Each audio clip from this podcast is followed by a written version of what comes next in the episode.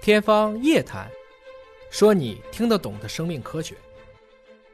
欢迎您关注今天的《天方夜谭》，我是向飞，为您请到的是华大基因的 CEO 尹烨老师。尹老师好，下位同学好啊！又到了我们的互动问答的环节，很多网友呢通过网络留言，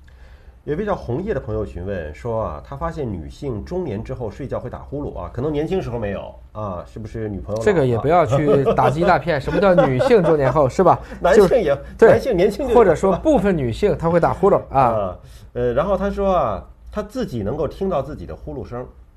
就是不知道晚上睡觉是不是打呼噜，就因为有的时候可能突然一个大声，自己的呼噜把自己给叫醒对嗯了，这是怎么回事？我们当时说过，它很多的时候都是属于这种，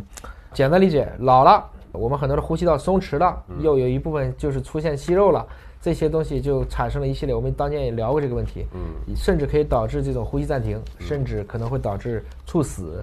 所以怎么办呢？这个东西如果打呼噜特别严重的，那有些要去做手术的，要到医院要去做手术。嗯晚上睡觉打不打呼噜，你可以自己录一下 嘛，自己听一下就行了。这个事儿，或者你问问问问自己家里的爱人身边啊、人先生，对对，吧可以看看是不是有这个问题。因为我知道医院有一种专门是让你在医院睡一晚上，嗯没错嗯啊，然后身上有好多监监测护器，对是吧因为有一类的打呼噜是比较危险的，就是感觉好像要断气儿了，就是一口气儿倒不上来那就种是感觉。这个样子啊，有些是属于官能性的，嗯有些是属于这种病理性的，包括他气质的一些改变，这有些确实是要去医院看一看。嗯当然，我们也听过这个，就是两口子老头老婆已经一起生活了几十年了，嗯可能那个突然不喘气儿，这个啪一巴掌就拍过去嗯，就等于你家电视互相救了一命以前的 那种晶体管电视，对嗯没有了拍一下，它就是接触问题嘛，啊，是这个问题。好，小官人又来了，说是人类小官人又来了对，啊人类基因组里面本来就有百分之八左右的内源性病毒基因。嗯，这次的新冠全球这么多感染啊，会整合到人的 DNA 里面吗？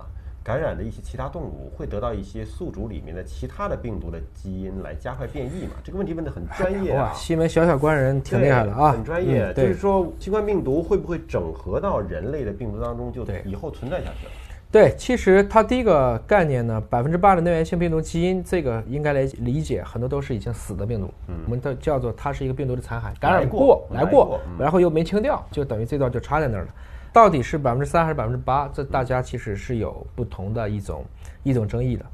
但是新冠病毒不会，嗯因为新冠病毒是正义 RNA 病毒，就是单股正链儿，嗯就是它这个链儿直接就翻上 mRNA 了，它不需要逆转录，不需要逆转这个过程中就不具备可能性，那么它的基因组整合到人类基因组当中去，嗯这跟艾滋病是不一样的。所以这就是说，为什么这次新冠病毒 mRNA 疫苗这么快？嗯因为原理上讲，它不会整合到人类基因组当中嗯去。当然，我说的是原理，生命科学当中唯一不例外的就是还有例外的可能？这就是 mRNA 为什么到今天还没有成功疫苗上市的原因之一，大家也是担心。那么，是不是感染其他动物就会得到其他的病毒基因加快变异呢？对，我们这次发现这个新冠病毒的最关键的结构域，至少包括了我们说 TG 1 3就是蝙蝠那一段儿，可能还有穿山甲也很接近的一段儿，还有一段儿不知道哪来的。那么这种过程中叫病毒溶源，实际上就是把几个病毒混在一起，在蝙蝠体内非常容易发生这样的一些情况。特别是为什么提醒人类不要吃野生动物呢？就因为你可能会去带来一些你从来没见过的病毒，在你体内发生病毒溶源。嗯，这次其实很多地区都立法啊，包哎括深圳这个立法非常严格，就不光是野生动物，然后猫狗也不允许吃，并且列出了一个常用你可以吃的清单，十种嗯啊，就你就就是你就吃这些就行了，你别吃乱七八糟的是是啊，没错我觉得啊这也很好啊，很好。呃，有一位听友尾号是七四幺零，说听野老师演讲听过好几次啊，里面有提到过这个薛定谔的猫。薛定谔的猫，呃学物理的朋友们可能都了解，就是说你观测它和不观测它可能就不一样啊。半死不活啊！嗯，但是他说，如果给这个盒子安装一个透明的窗户，是不是叠加状态就没有了呢？呃，如果如果是透明的盒子，就不存在薛定谔的猫 了，呃那就它是你们家养的猫。是，他是他是这样子，就是我去讲薛定谔啊，其实他在一九四三年写的书叫《生命是什么》，想用物理的方式去研究生命，我是解释这个。但薛定谔的猫，它讲的是这两种的两种的一个叠加态，就是猫到底是生还是死，不是依赖于你用光去看它，嗯我用秤称它也一样，嗯理解吗？他说的是测量它，它就坍塌；对，不测量它，它就处于一个未知的状态。嗯也就是说，我们今天讨论的，你把猫放到一个黑盒子里去，嗯你觉得可见光看不见了，那我 X 光能不能看见呢？拿 X 光照它也一就样。他只是用这个东西做比喻来说明，